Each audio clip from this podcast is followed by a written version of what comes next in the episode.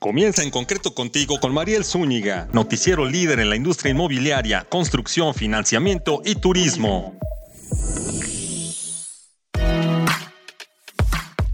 Hola, ¿qué tal? Muy buen día. Yo soy Mariel Zúñiga y les presento su noticiero, en concreto radio, construyendo soluciones para un futuro mejor. Hoy, en Panorama de los Créditos, te presento la entrevista con Julio Carranza, presidente de la Asociación de Bancos de México, la ABM, quien nos platica su visión a futuro no solo de los créditos, sino de la banca en el actual contexto en México. Y también en el mundo de la construcción, hoy Marcela Heredia, presidenta de la Cámara de la Construcción, Delegación Ciudad de México, te cuenta cómo encontrar oportunidades para pequeños y medianos empresarios en esta capital. Aquí comenzamos, en concreto, construyendo soluciones para un futuro mejor. Envía tus preguntas en este momento al chat, a, mí me encuentras en Twitter, arroba marielzúnica-bajo. Conéctate a nuestras redes sociales y esperamos tus comentarios, tus dudas, tus recomendaciones, a quién quieres escuchar, qué tema necesitas resolver y con mucho gusto lo abordamos. Vamos al resumen y agenda de la semana. Resumen y agenda de la semana. Hola, esta es la agenda y resumen de la semana. Inmobiliario. Aguascalientes será la sede del Foro Regional Inmobiliario NOM 247. En este evento, la Asociación Mexicana de Profesionales Inmobiliarios, AMPI, y la Profeco salían para salvaguardar el patrimonio de los compradores de viviendas, según informó su presidente, Ignacio Flores Lugo. El foro se llevará a cabo el 17 de agosto en la sala de conciertos del FICO 13 y contará con la participación de representantes de Zacatecas, San Luis Potosí, Guanajuato, Jalisco y Aguascalientes. El propósito principal es erradicar la informalidad y garantizar la profesionalización y capacitación constante de los agentes inmobiliarios. Vivienda. Los inversionistas de Brick.mx han financiado un total de 22 proyectos con más de 362 millones de pesos en estos puntos de la capital. Ante las dificultades económicas y legales para la construcción de vivienda en la Ciudad de México, los desarrolladores apuestan por la edificación de nuevos proyectos dentro de las zonas más dinámicas de la urbe, que puedan brindar una mayor rentabilidad a sus inversionistas. De acuerdo con la plataforma de fondeo colectivo crowdfunding inmobiliario brick.mx, las colonias que han captado mayor interés por parte de las empresas de edificación residencial en los últimos años son Narvarte, Del Valle, Hipódromo, Roma y Portales. Turismo. México recibe más de 10 millones de turistas internacionales vía aérea, según nacionalidad en el primer semestre de 2023. En el primer semestre de 2023 se registró la llegada de 10.843.000 turistas internacionales vía aérea a nuestro país según su nacionalidad, lo que representa un incremento de 5.7% comparado con lo registrado en el mismo periodo de 2022. El secretario de Turismo, Miguel Torruco Márquez, informó que esto es 5.7 más respecto al periodo pasado de 2022 y supera también en 7.2% las llegadas registradas entre enero a junio de 2019. Señaló que los principales países con llegadas a México de enero a junio de 2023 fueron Estados Unidos, Canadá y Colombia, con 8.330.000 turistas internacionales vía aérea. Indicó que Cancún, el AICM y Los Cabos fueron los aeropuertos que recibieron el mayor número de arribos, con 8.075.000 turistas internacionales. Hasta aquí el resumen de la semana. Soy Joan Marilo Zúñiga y continuamos con En Concreto Radio con Mariel Zúñiga. Resumen y agenda de la semana.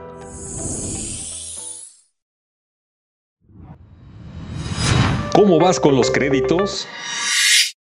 Y ahora, en el panorama de los créditos, vamos a escuchar justamente la entrevista con Julio Carranza. Él es, por supuesto, director de Bancopel, pero es el presidente, el representante de la Asociación de Bancos de México, la famosa ABM. Él nos comparte su visión del futuro a partir de este segundo semestre del 2023, de qué pasa con los créditos en general, eh, tarjetas, hipotecarios, automotriz, este, banco empresarial, etcétera, pero también nos comparte su visión del contexto complejo, desafiante de México. Escuchemos la entrevista exclusiva para En Concreto.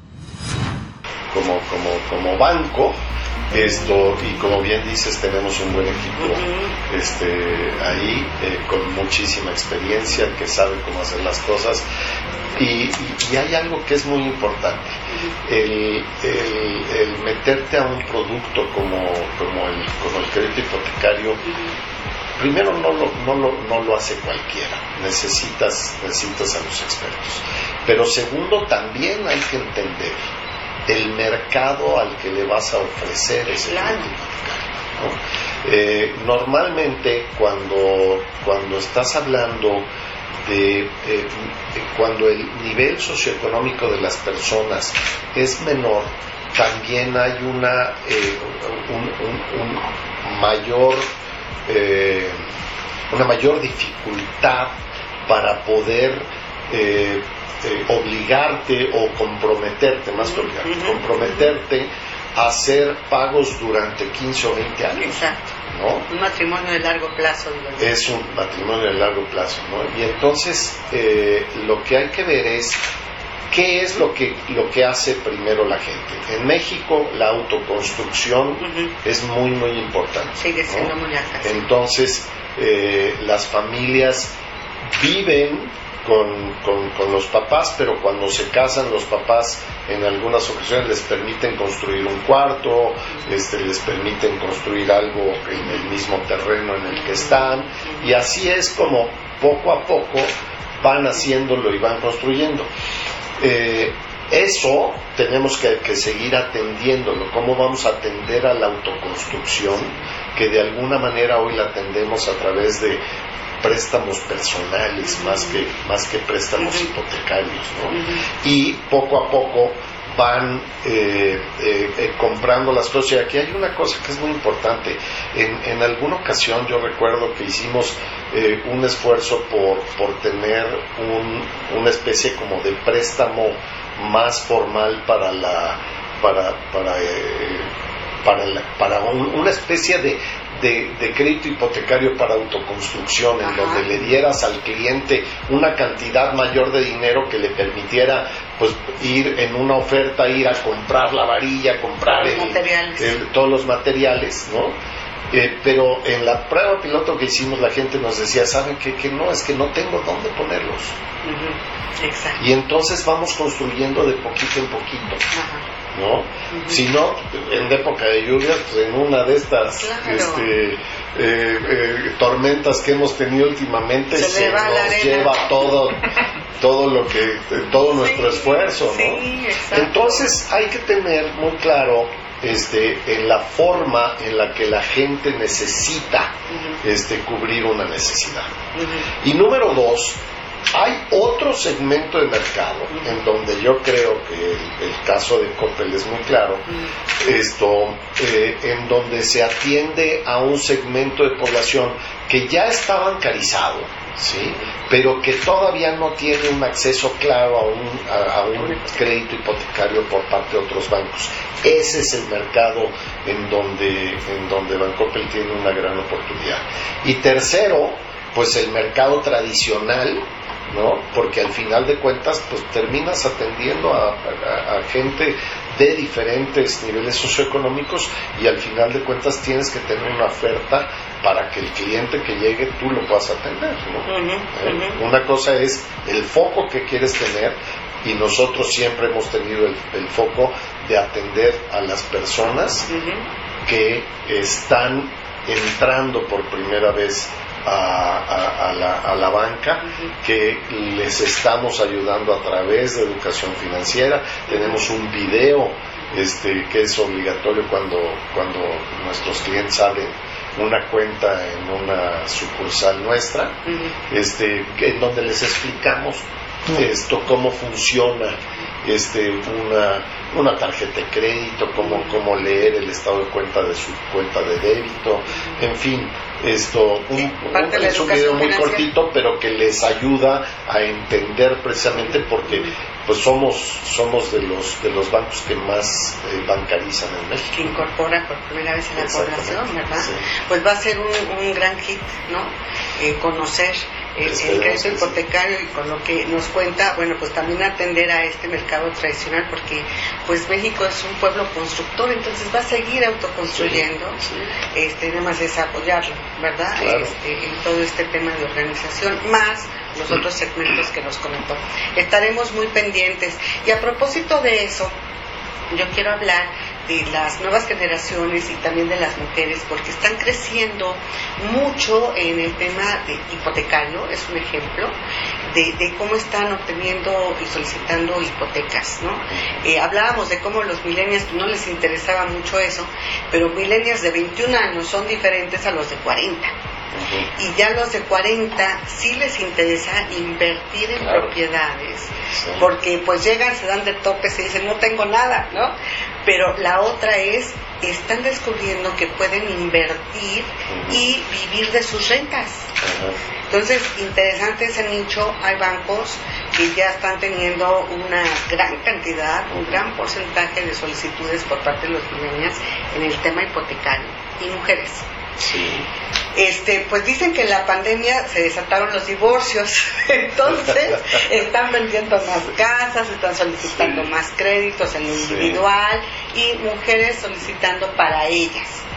Ya, ya no necesariamente este, los cónyuges, la pareja tradicional, sino ya es eh, o viviendo solas, o, los perrijos, o los sí.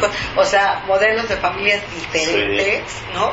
Este, y están creciendo mucho, nos han comentado algunos bancos en donde llegan a ser el 60% de las solicitudes, ¿no? Entonces me gustaría conocer este, su opinión, Julio, de, de cómo ve este crecimiento como ejemplo en el hipotecario en general, ¿no?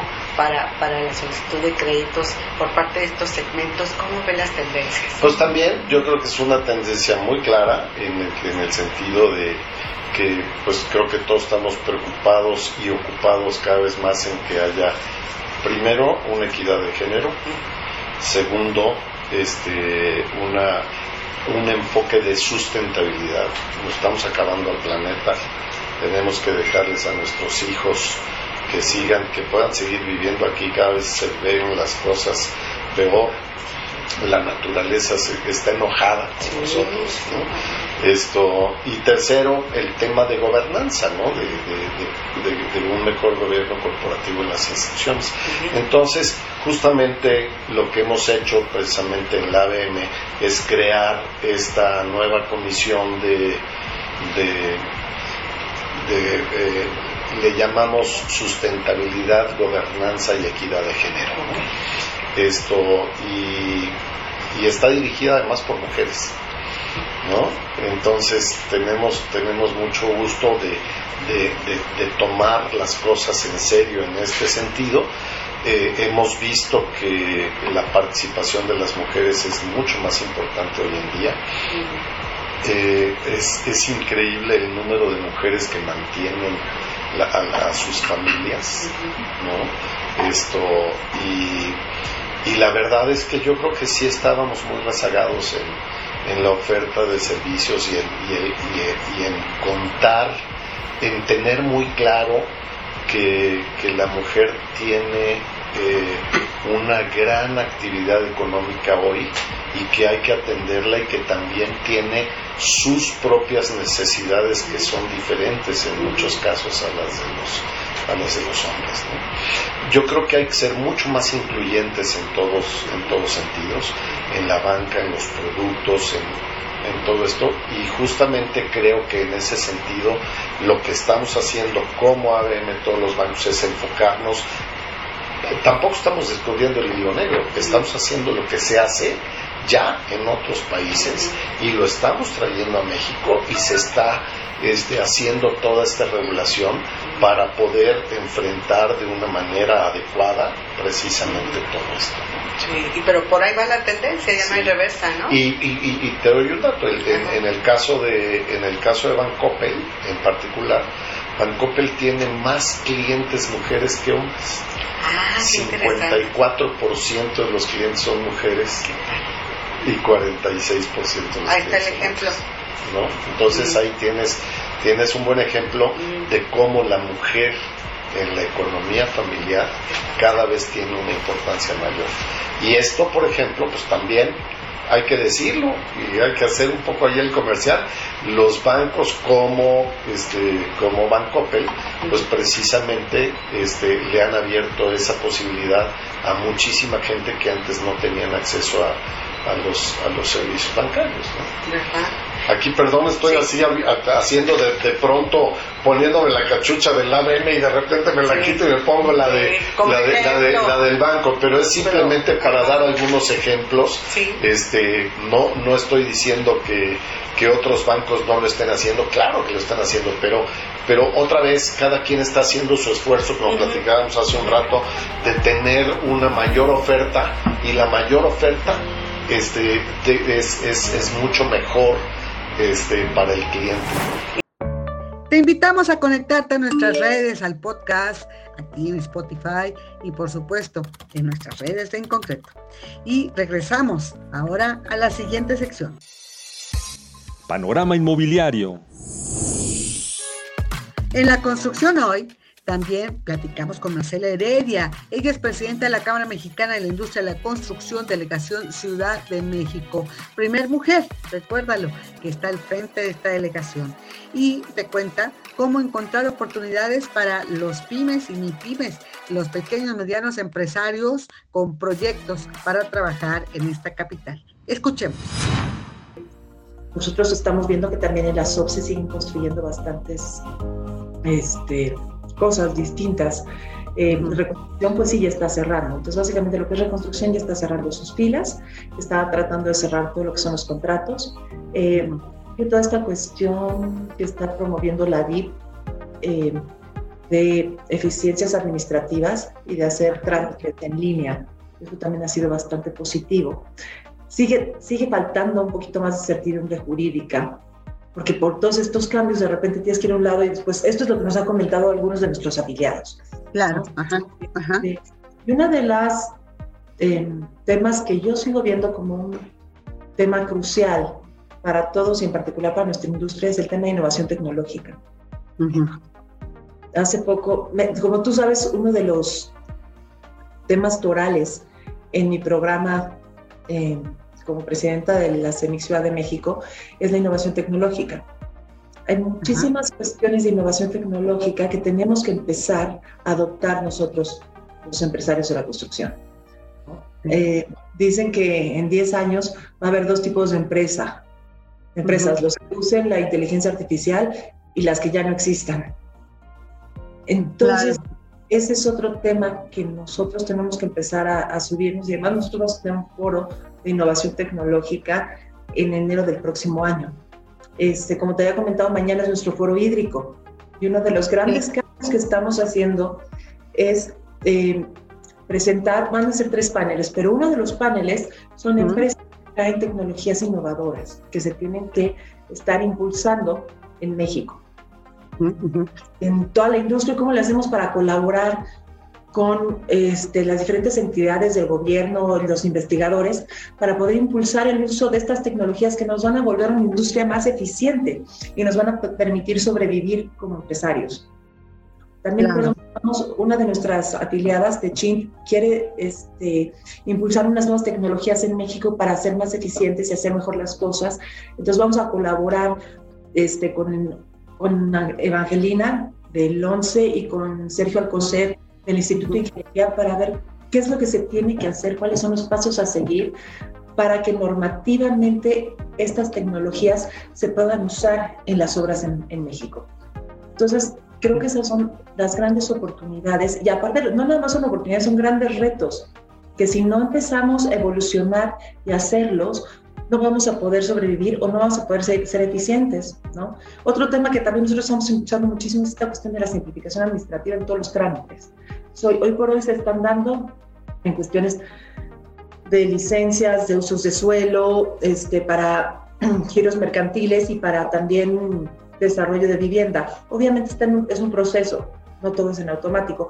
Nosotros lo queremos también impulsar para obra pública, ¿no? Porque creo que para todas las empresas que se digan obra pública, que todos los procesos estén estandarizados y después que podamos lograr una automatización, es entonces, para mí son los grandes retos que estamos viendo ahorita en la industria. Curiosamente, tenemos otro foro el 27 de septiembre, que va a ser un foro de construcción sustentable.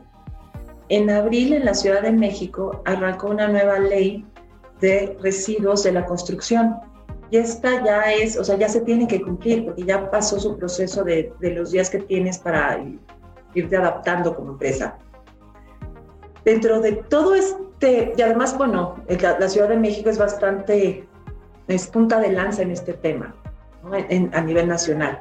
Después, esta misma ley y reglamentos se van a empezar a implementar en los otros estados, pero esta ley ya está en funcionamiento. Entonces, consiste en que todas las empresas constructoras tienen que mandar todo su material de demolición a las plantas recicladoras y además tienen que tener un contrato con estas plantas para poder liberar este, la licencia para construir. Y para poder cerrar tienen que demostrar que cumplieron con todo esto. Entonces, hoy por hoy se está reciclando ya mucho de este material que se está este, sacando de todas las demoliciones y se están mandando a las plantas de tratamiento. Esto es el tema que vamos a estar tocando el 27 de septiembre.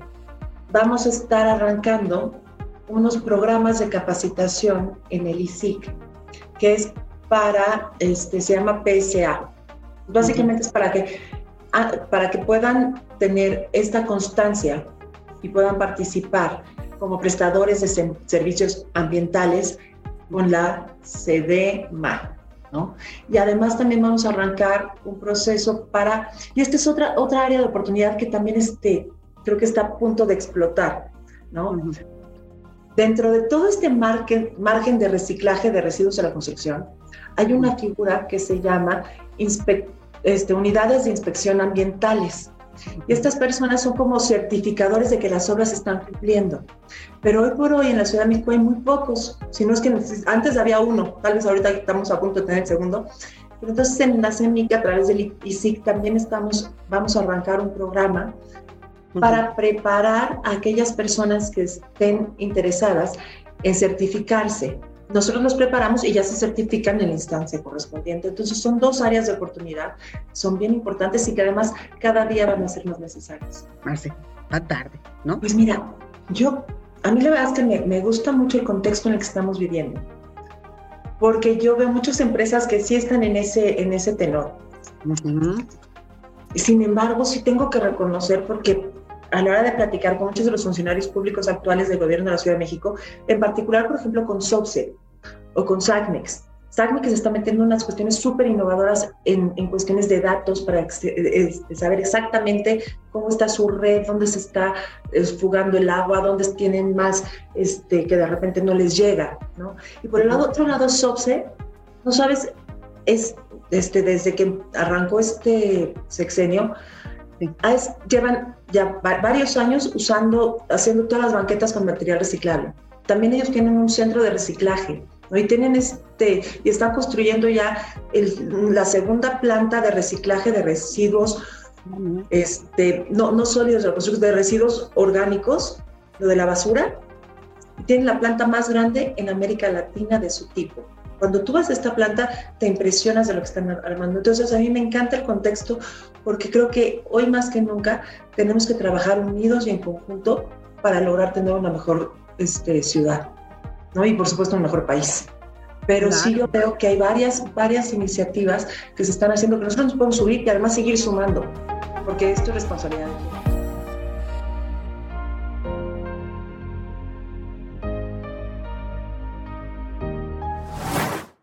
Y en la reflexión del día de hoy es importante conocer la visión de un banquero del México actual y más si es el representante de toda la banca comercial, de todos los bancos en México.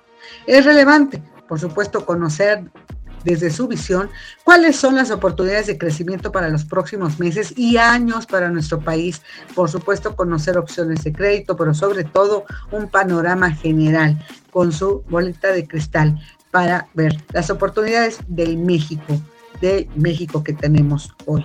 Y por otra parte, eh, también trasciende la opinión de una líder de la CEMIC de Ciudad de México que nos ayuda a conocer opciones de proyectos y de trabajo para las pymes, las pymes en esta capital. ¿Cómo deben identificar y participar en estos proyectos? Es relevante porque muchas esperan justamente estos proyectos para poder sobrevivir ante la escasez de trabajo y de proyectos. En los últimos años, sobre todo en esta administración. Y bueno, pues hasta aquí por hoy. Escríbenos, manda tus recomendaciones eh, para que escuchen este podcast, por supuesto, en todas nuestras redes sociales en concreto. Y a nombre de todo el equipo que realiza este programa, nos despedimos deseándote que esta sea una gran semana, en concreto contigo, en concreto radio. Próximo miércoles, 13 horas. Y yo soy Mariel Zúñiga y esto fue En concreto, construyendo soluciones para un futuro mejor.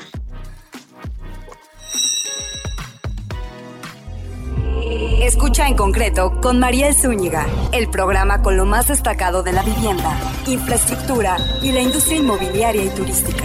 Entérate de noticias y recomendaciones que te ayudan a ti y a tu empresa. En concreto, en concreto. soluciones para construir un futuro mejor.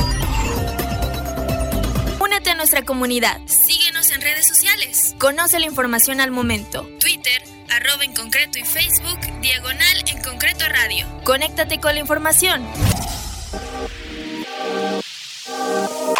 En concreto radio con Mariel Zúñiga presentó. presentó.